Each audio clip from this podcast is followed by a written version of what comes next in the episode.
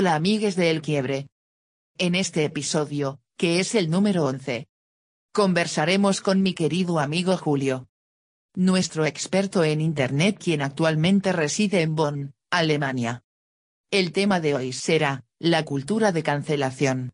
¿Qué es? Citaremos algunos ejemplos, qué tan tóxica puede ser, entre otros aspectos de este fenómeno.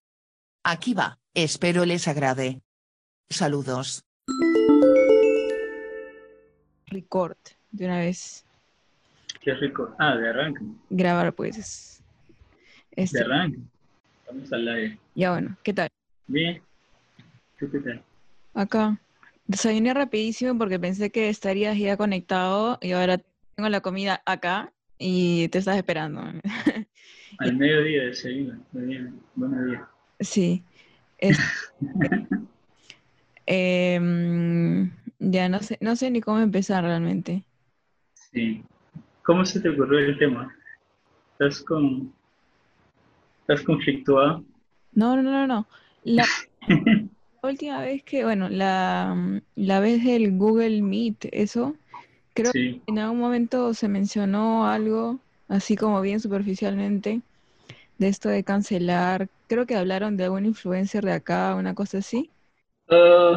No me acuerdo, pero algo así puede ser. Un comentario como que ya que todo esto de cancelar a la gente se estaba viendo ri- ridículo, una cosa así como que ya. Como cualquier cosa de... Como cualquier tendencia de internet, ¿no? Ujú, que cualquier cosa masiva y que principalmente se converta en internet termina en desastroso.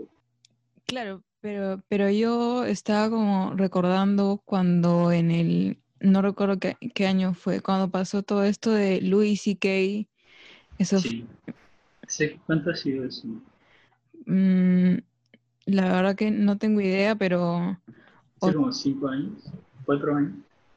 sí, y creo que él, está empezando de a pocos a, a hacer como stand-up de nuevo, ¿no? Hace poco, creo. Sí.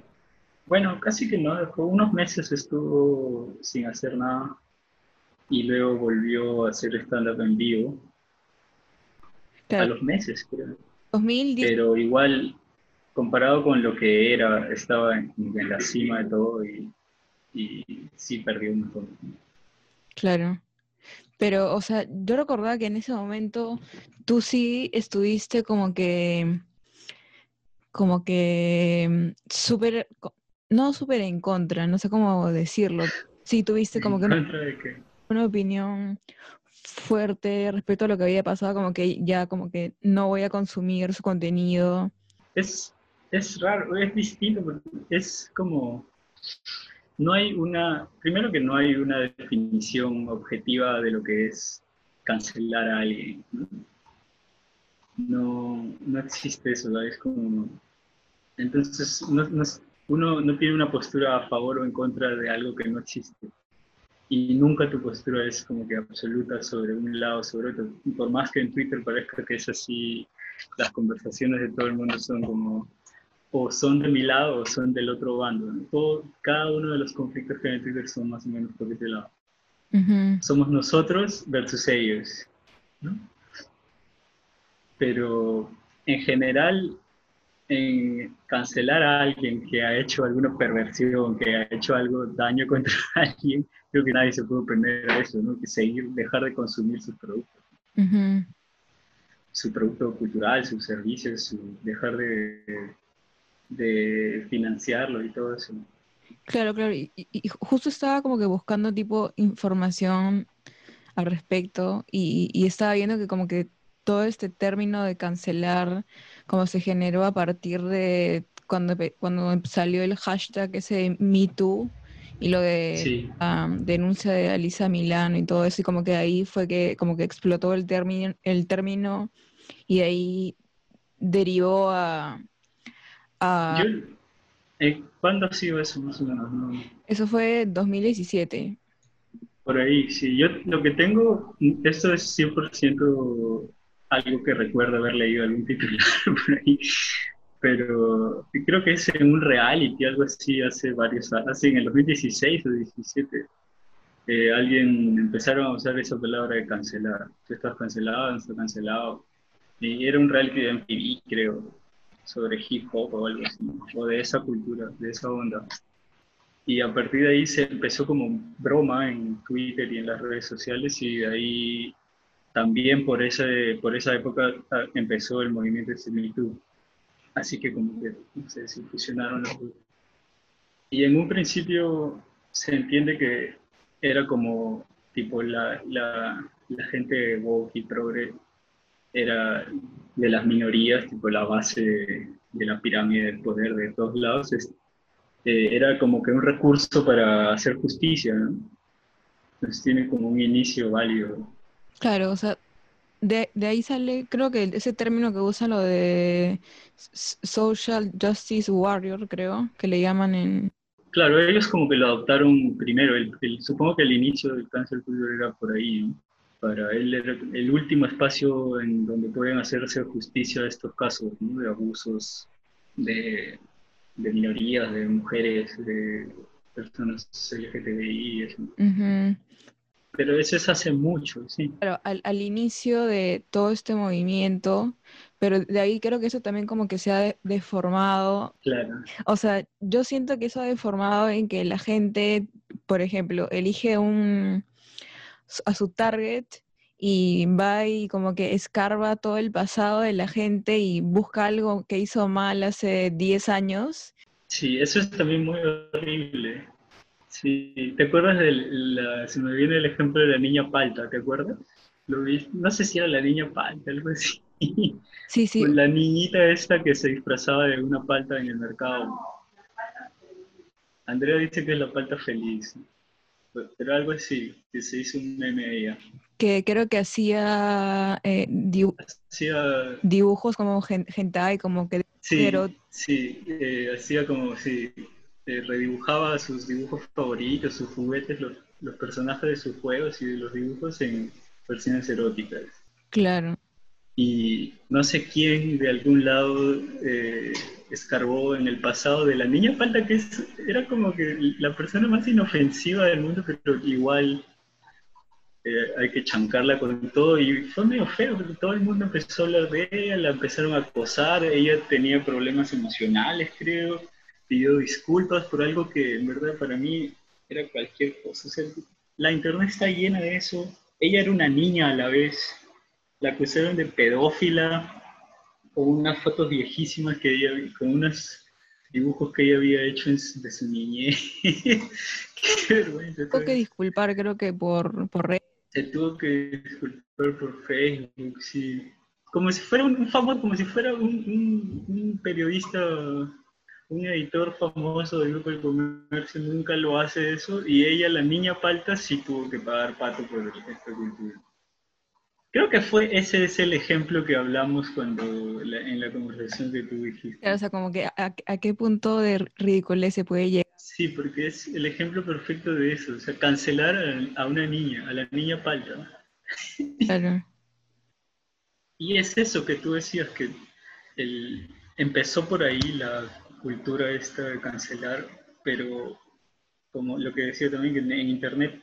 Eh, no hay un significado estático de las cosas, ¿no? Y, una vez que se hizo popular, ya no solo esta minería hiper woke usaba hacía esto, sino ya todo el mundo. Ahora la cancelación viene de todos lados. Y cada uno le da el significado que, que mejor le convence. Claro, o sea, porque al inicio, como decías, estaba ligado más que nada a denuncias de acoso o a cancelar sí. públicas. Como el Me Un gran poder realmente económico, político, compañías. Como lo de Louis C.K., que en verdad no sé muy bien, pero más o menos que tiene sentido. Lo de Harvey Weinstein también, que es como que más viejo, que era un acosador empedernido en Hollywood, todo el mundo lo sabía y nunca pasó nada. Y la única forma en la que se hizo justicia desde con, con esto, ¿no?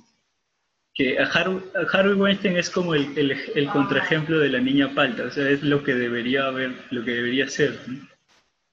A un maniático sexual acosador por años, al final, al fin se le pudo hacer justicia de esta forma. Ujú. Pero igual, este, ¿qué iba a decir? Em, y tú, o sea, digamos, hablando específicamente del caso de, de Louis C.K., o sea, él, o sea, yo, a mí, a mí personalmente me gustaba mucho la comedia que hacía. Sí, O pues. sea, de hecho, hay todavía como, a veces recuerdo partes de sus stand-up que me gustaría poder citar, pero Pero eso también es súper raro, ¿no te parece raro el hecho de cancelar, suprimir a alguien de tu recuerdo y nunca más como bloquearlo por completo de tu vida? No tiene sentido para mí. No me hace mucho sentido. ¿Por qué no lo podría citar si es que algo que recuerdas de él tenía, claro, era gracioso o, o era un comentario interesante? cla- o sea, yo recuerdo, este, no sé si en algún artículo o algún otro podcast o yo qué sé, como que mm, hablaban de qué tan importante era, o sea, ya, bueno, digamos que uno recibe una denuncia o te, acu- te acusan de algo y como de la importancia de, em, de la reacción de la persona a la acusación, ¿no? Porque hay gente que lo toma a la defensiva, o sea, qué tan importante es, Sí, es esta respuesta que tienen algunos, sí, así, o sea, as- así como la, la- la seriedad de la acusación, también qué tan importante es la respuesta. también depende de eso, pues, ¿no? Si Harvey Weinstein, por ejemplo, que era un violador en serie, ponía una súper... eh, pedía disculpas en un post super woke y hablando de que todo lo que ha crecido y que está dispuesto a cambiar, no importaba. Claro, o, hablando, por ejemplo, de A- Aziz Ansari, que creo que también tuvo una, como una, una denuncia, pero como que quedó así como medio a medias. Sí, sí, desapareció, ¿no? Él. La denuncia también yo nunca le di mucha bola, le di una mirada por encima así en las noticias y era medio cualquiera, ¿no? De repente estoy yéndome de más, pero me da miedo que de verdad haya hecho eso. Pero la primera vez que la vi así por encima, me pareció que no era tan, tan destructivo. Claro, era, era como una cuestión de, de em, comunicación, de no sé, un- como, no sé bien, pero, pero, pero, o sea, para mí, por ejemplo, salió eso y yo estaba viendo la serie todavía y fue como, es- eso, me- eso me hizo reconsiderar la serie porque no podía quitarme esa información. Quieres estar del, del lado bueno de la historia. Sí, o sea, y son esas cosas. Si bien uno no va a ir y va a empezar a como que a, tuitear y a, y a etiquetar a, a Aziz Ansari y, decirle lo que opina sobre él, este, igual como que yo siento que, que afecta la relación, Tienes que ponerte del lado de la mujer. yo siento que igual afecta la relación que uno tiene como consumidor de productos culturales, qué sé yo. Claro. Eso ya es, claro, un tema más personal, pues, ¿no? Si, por ejemplo, la, la filmografía del, ¿cómo se llama el director este, el de Rosemary Baby? Eh, no es... Ay, Polanski. Ah. Bueno. Y eso, si tú la, ya es un violador confirmado, no sé qué, creo que abusador de menores, y pero sus películas son buenísimas. Ya creo que eso ya es personal si tú lo ves o no. Pero creo que va por otro lado de la cultura esta de la que estamos hablando, entre varias comillas. Y las de Woody Allen y todo lo mismo. Y todo ese rollo ya creo que sí, es otro, otro debate. Pero que no es, e- eso ya es como, te decía, personal, no creo que eso sea parte del, de la cultura de cancelación. Porque no sé, la cultura de cancelación se me hace más histriónica, como que, que primero de portada en, en Twitter todo el tiempo acusando y señalando. O sea, es para mí como que también ya ha degenerado en una, en una cuestión de entretenimiento, de bueno, ya, ¿a quién vamos a destruir hoy? Una cosa así. Sí, sí, no sé si tanto así, pero Al menos el comportamiento a veces es así parecido. Y sobre todo a mí lo que más me molesta es cuando, o sea, cuando de verdad, en general el tema es medio ya aburrido porque ya es, está mucho tiempo conversando la gente sobre eso, ¿no? Pero en general solo me molesta cuando es, cuando la cancelación viene de arriba para abajo, como a la niña palta. o qué sé yo, a un periodista le quitan el trabajo porque publicó algo medio, medio polémico y en las redes sociales le saltan con todo. Y el tipo pierde su trabajo, ya no puede trabajar en ningún medio prensa porque está cancelado. Y eso sí me parece medio raro, pero cuando es de abajo para arriba, tipo contra un político, contra los eh, productores de Hollywood o algo así, me da igual que, que lo destrocen. Pero, ¿y te parece que después de que alguien haya sido cancelado, se va... Eso también es este, raro. No, también, creo que te está interrumpiendo mucho. Digamos que alguien es cancelado, válido o no, eh, ¿tú crees que hay oportunidad para que se tome una pausa y que pueda cambiar y retomar su carrera? Yo creo que, o sea, no, no le encuentro mucho sentido a, a, extinguir a alguien de la faz de la Tierra, que, todos lo bloqueemos para siempre. No, es, no es sostenible ese sistema. O sea, vamos a ir a uno por uno eligiéndolos y aislándolos por completo y no, no pueden trabajar, no pueden seguir con sus amigos, no pueden frecuentar los lugares públicos que solían frecuentar. Tipo, el cancelamiento perfecto no, en el tiempo no se sostiene, no hay forma de que andemos así por la vida. Y no es saludable, tampoco creo, ¿no? porque lo ideal sería, obvio no en los casos más terribles, ¿no? Eh, lo ideal sería ni siquiera, o sea, esa conversación todavía no se ha dado de qué hacer con estas personas. Es como que ahí se detuvo en el histrionismo primero de señalar y cancelar, pero ¿y luego qué? Yo creo que eh, en algún momento leí un artículo de eh, como el primer show que dio Luis y que después de todo ese como esa pausa o sea que la gente lo recibió así aplausos como de así tres minutos.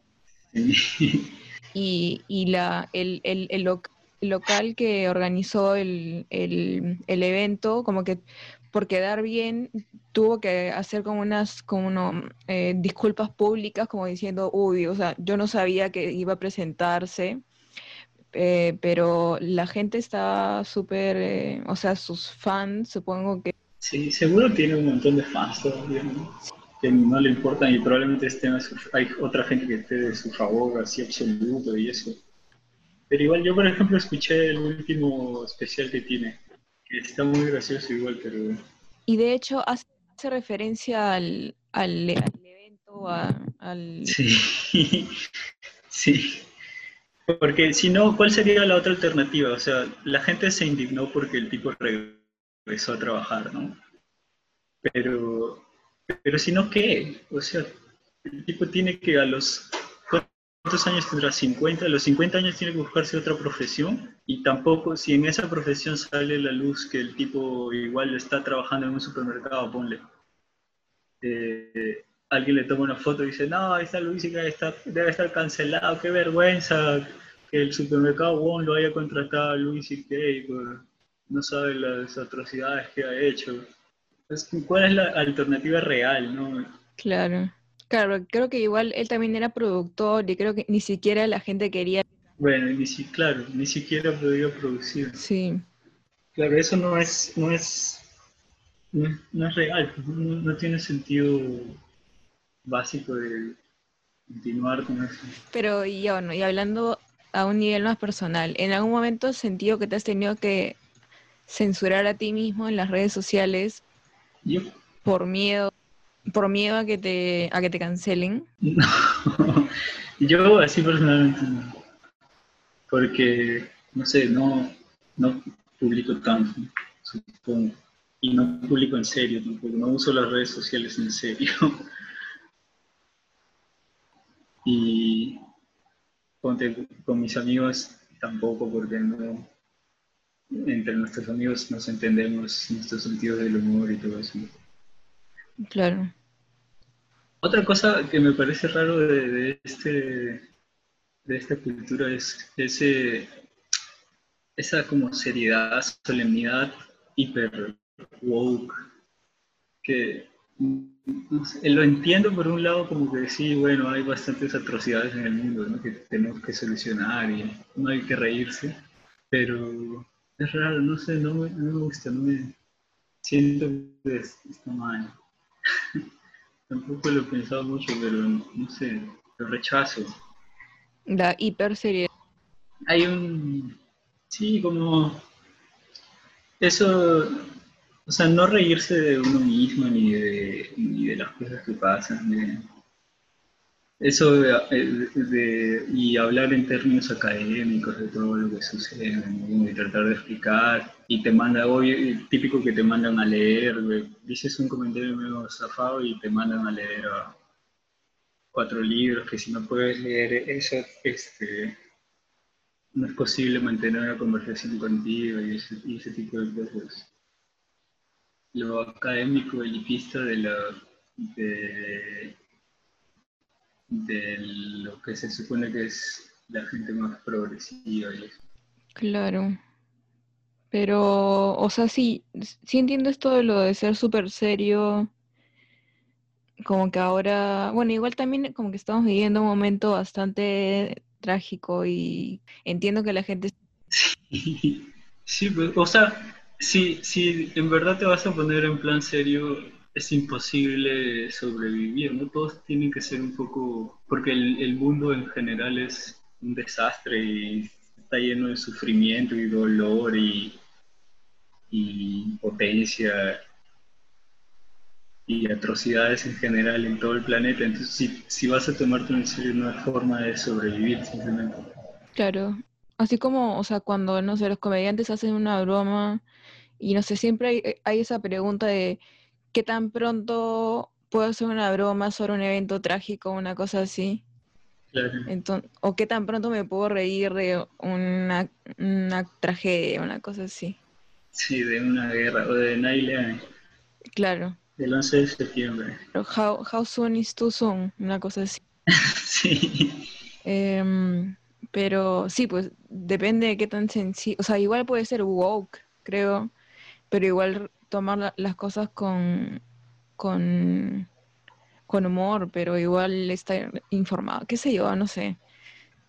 Sí, es raro. Es como muy polémico todo, es como una conversación eh, seria y sin, sin no va, nadie va a llegar a una conclusión absoluta sobre esto, ¿no? Sobre el tema de cancelar, sobre el tema del sobre todos estos asuntos y también ahora está creo que de moda en conversar sobre la eh, apropiación cultural, que es otro tema medio así elástico y que no nadie sabe muy bien eh, los límites. Pero otra cosa que es lo potencia creo que todo esto sea más como que muy histriónico y muy de, de lados es, y muy solemne es que todas estas conversaciones se en redes sociales y la red social, por definición, no es la, no, es, la red social no es la plaza del barrio donde la gente conversa libre. La red social, por definición, sus algoritmos están potenciando a los, los comentarios más polémicos y los más histriónicos para ganar plata. Es decir, por ahí ya estamos condenados a, a no tener una conversación seria. Pero, pero en esa temporada que gran parte del mundo estaba aislado, ¿no si sientes que... ¿Qué temporada? Ah, ahora en la cuarentena. Claro, que las redes sociales sí han sido como que un espacio mucho más importante. Supongo que sí. Por ese lado sí, pero tipo para pasar el rato, ¿no? Pero para este tipo de conversaciones como las estas que hemos mencionado no, no funcionan. Twitter sobre todo, además que es un caracteres nada más y likes y todo el mundo termina buscando likes y buscando que lo sigan y todo eso. Claro, ese, he visto que, que siempre ponen como que abro hilo y hacen un hilo hilos con datos interesantes y luego ponen al final, bueno, ahora que tengo su atención, les dejo mi... Sí. sí, su emprendimiento. La gente solo quiere likes. Pero bueno. No es que solo quiera, o sea, tampoco es como que la gente anda eh, buscando el like a como de lugar y la gente solo tiene en la cabeza el like, pero toda la conversación como que termina por ahí. No, no, es tan explícito eso, sino que al final los tweets más populares y los que se hacen más polémicos, los que se hacen virales, siempre son ese tipo de tweets, los que los que llaman a la gente o a gritar de un lado o a gritar del otro lado. Por definición, ese tweet va a tener más likes, se va a compartir más, va a llegar a más gente y la conversación se va a ir por ese lado. Claro, o sea, ¿tú nunca en algún momento has, escrito solo porque sí un tweet polémico porque te dio la gana? O sea, solo porque sí, aunque no creyeras en eso. Eh, no tanto. Como te decía, no, mis redes sociales no son, Twitter no es en serio, así que no. Por eso mismo, o sea, solo por, solo porque sí. Sí, o sea, ¿cómo? no te entendí bien la pregunta.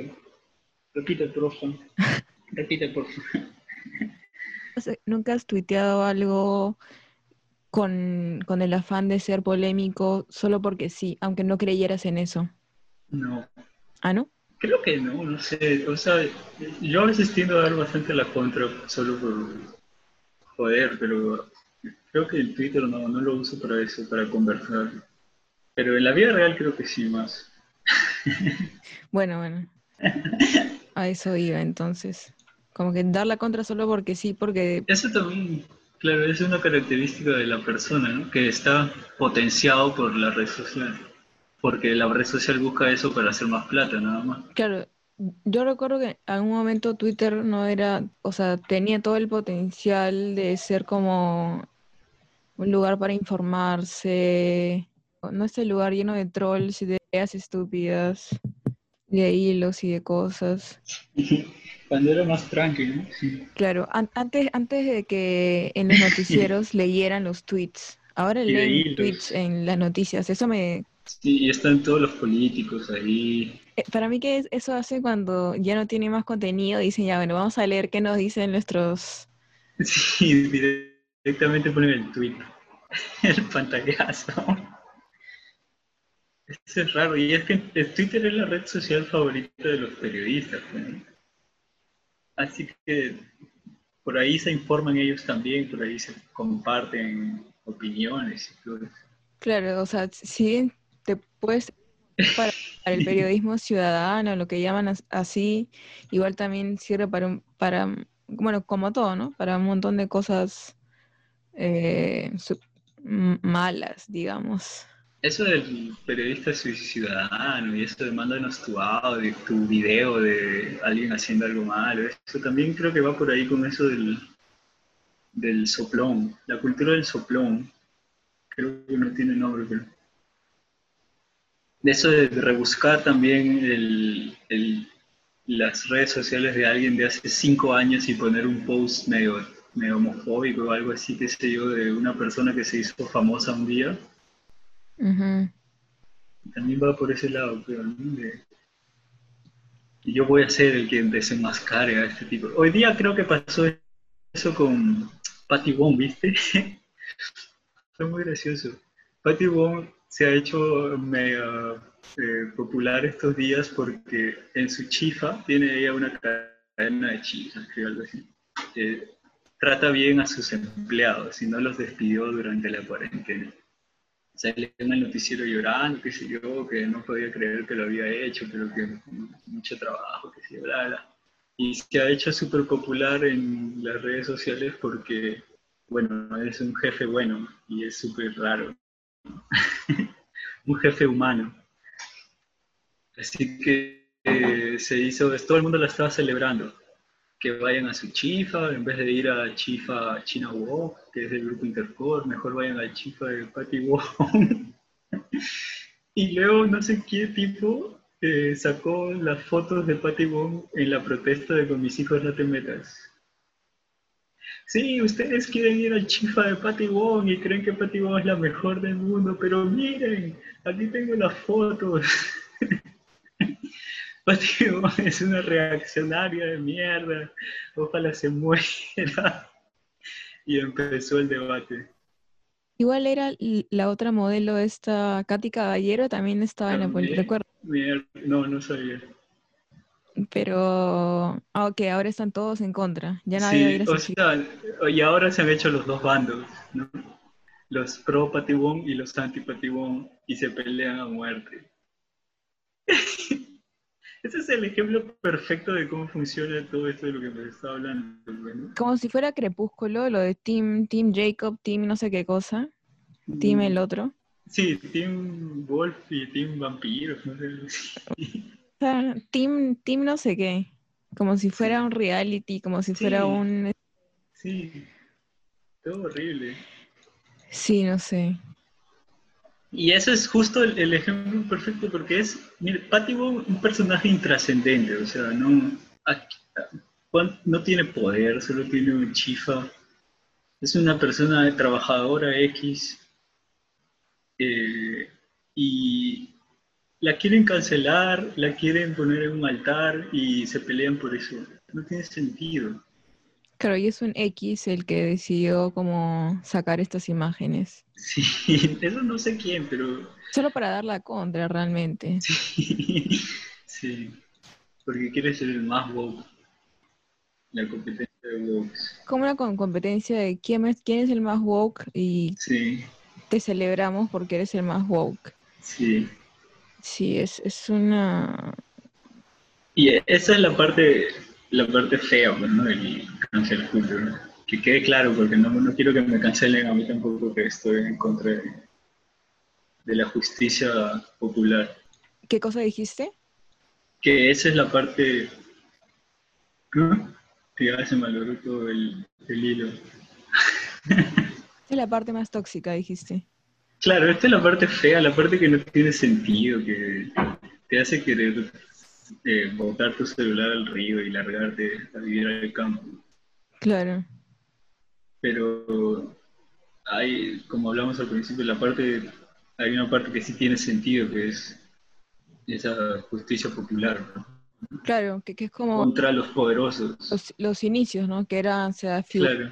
poderosas realmente. Supongo que hasta ahora podría funcionar, ¿no? Si es que sale alguna otra denuncia, pero ya es más raro.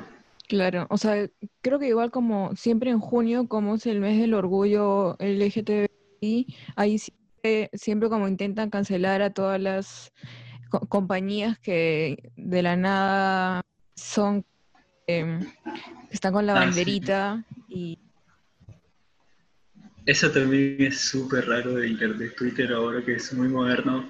Las compañías ya ahora son personas en Twitter y todas son, también son woke. El BCP woke con su bandera del orgullo, el grupo Intercorp y todos estos con sus banderas. Sale la foto con sus trabajadores, se buscan a sus trabajadores gays y los ponen ahí para la foto. Desastre. sí. Pero sí, o sea, al mismo tiempo no habría por qué esperar nada de las compañías. Bueno, eso ya de cada uno. Bueno, sí. ¿Quién somos nosotros no? para, para decirle a la gente que le deben celebrar los tweets al BCP? O sea, es, es mi podcast y puedo decir lo que... Ah, bueno. Creo que también este, todo esto es medio que la gente, la gente como que se siente impotente y sola. Necesitan como que recuperar el control, así algo así. eh, del- de lo que consumen, dices, como del contenido que consumen. todo, de todo esto que hemos estado hablando, todos estos tipos de debates y cancelar y que tu consumo sea ahora, tu consumo es lo que tú eres. O sea, tratas de consumir lo más woke posible, los productos más con conciencia social. porque no hay otra forma de, como que la gente entiende que es como que la única forma de manifestarse en la sociedad. Ya no somos ciudadanos, somos consumidores. Claro. Es lo mismo cuando uno lo mismo con las empresas, ¿no? cuando hacen algo malo, que sé McDonald's mata a sus trabajadores, oh, hay que dejar de comer McDonald's, todo el mundo tratando de boicotear a McDonald's. O sea, la única respuesta es tu consumo personal, que obviamente no, no va a ningún lado. Eso, ¿Cuánto tiempo puede alguien, eh, cuánto puedes boicotear a McDonald's con una respuesta personal? Cero. Claro, o sea, yo personalmente creo que si de verdad yo quisiera cambiar las cosas que me interesan, tendría que ver la manera, o sea, tendría que postularme al Congreso como lo hizo su tía. Ah, de verdad, la única forma de cambiar las cosas es participar en política y tal vez terminar siendo corrompido. Ese es, por ejemplo, ese, esa es una respuesta más válida a tratar de boicotear, pero no tenemos, la sociedad no está como que articulada para que tu voz, de, la voz de Romina, llegue a ser, se convierta en una política, como que grupos políticos eh, del barrio, qué sé yo, que y, así los partidos políticos no tienen bases. Este ya me hablo sin saber, pero por ahí va el, tema que te decía. Entonces no tienes ninguna otra alternativa y tu única respuesta termina siendo te sientes aislado, impotente, solo, triste, abandonado, y tu última respuesta es el boicot personal. Claro. Yo quería cerrar como con alguna conclusión, como algo, pero... No hay conclusión, no hay. No hay una conclusión. Ninguna. No voy a dar una conclusión. No. La conclusión es que es un tema terrible para conversar pero que se debe conversar y que es muy aburrido también. Sí, o sea, que creo que igual... Que ya se habló de más, en, o sea, todo el tiempo está con eso en Twitter, en Estados Unidos también, en todos los países estaba full con eso, pero como que ya se quemó el tema sin haber avanzado nada. Claro, pero igual, yo, igual lo de el, el acto de cancelar como que no, no se detiene. O sea, he visto muchos, muchos artículos en los que dicen por qué es tóxico, por qué debería parar, por qué no tiene sentido, pero no, no veo que se detenga por ningún lado. Y luego es, eso también es raro que ahora está de moda y se le ha puesto un nombre, pero es algo que existe desde siempre. Y sobre todo, sí, sobre todo desde arriba hacia abajo, tipo cancelar a políticos progresistas o de izquierda, qué sé yo, anularlos. La televisión hace eso todo el tiempo, sin ser así como, sin hacerlo tan en tu cara y de frente, pero simplemente uno sabe que en la televisión ciertas personas no van a estar nunca, en la prensa nunca van a estar, conversaciones que nunca se dan. Eso también es la cancel culture de toda la vida que no, no es tendencia. Claro, pero, pero la diferencia con la tele es que en la tele sí hay como que una un manejo de lo, yo qué sé, de los medios o de los grupos de poder que tal vez en Twitter uno sí va a ver una, una diversidad de, grupos que en la tele nunca vas a ver. Claro, Twitter se supone que es más democrático, o debería ser. Esto sería el fin. ¿Te puedes despedir a, la, a los, con los oyentes? Eh, no, no, no quiero despedirme. Chao, me largo. Gracias a ti por la invitación. Ok, gracias por tu por unirte. Saludos, buenas noches. Chao. Gracias por escucharnos. Agradecemos nuevamente a Julio por darse el tiempo para esta conversación. Saludos y hasta el próximo episodio.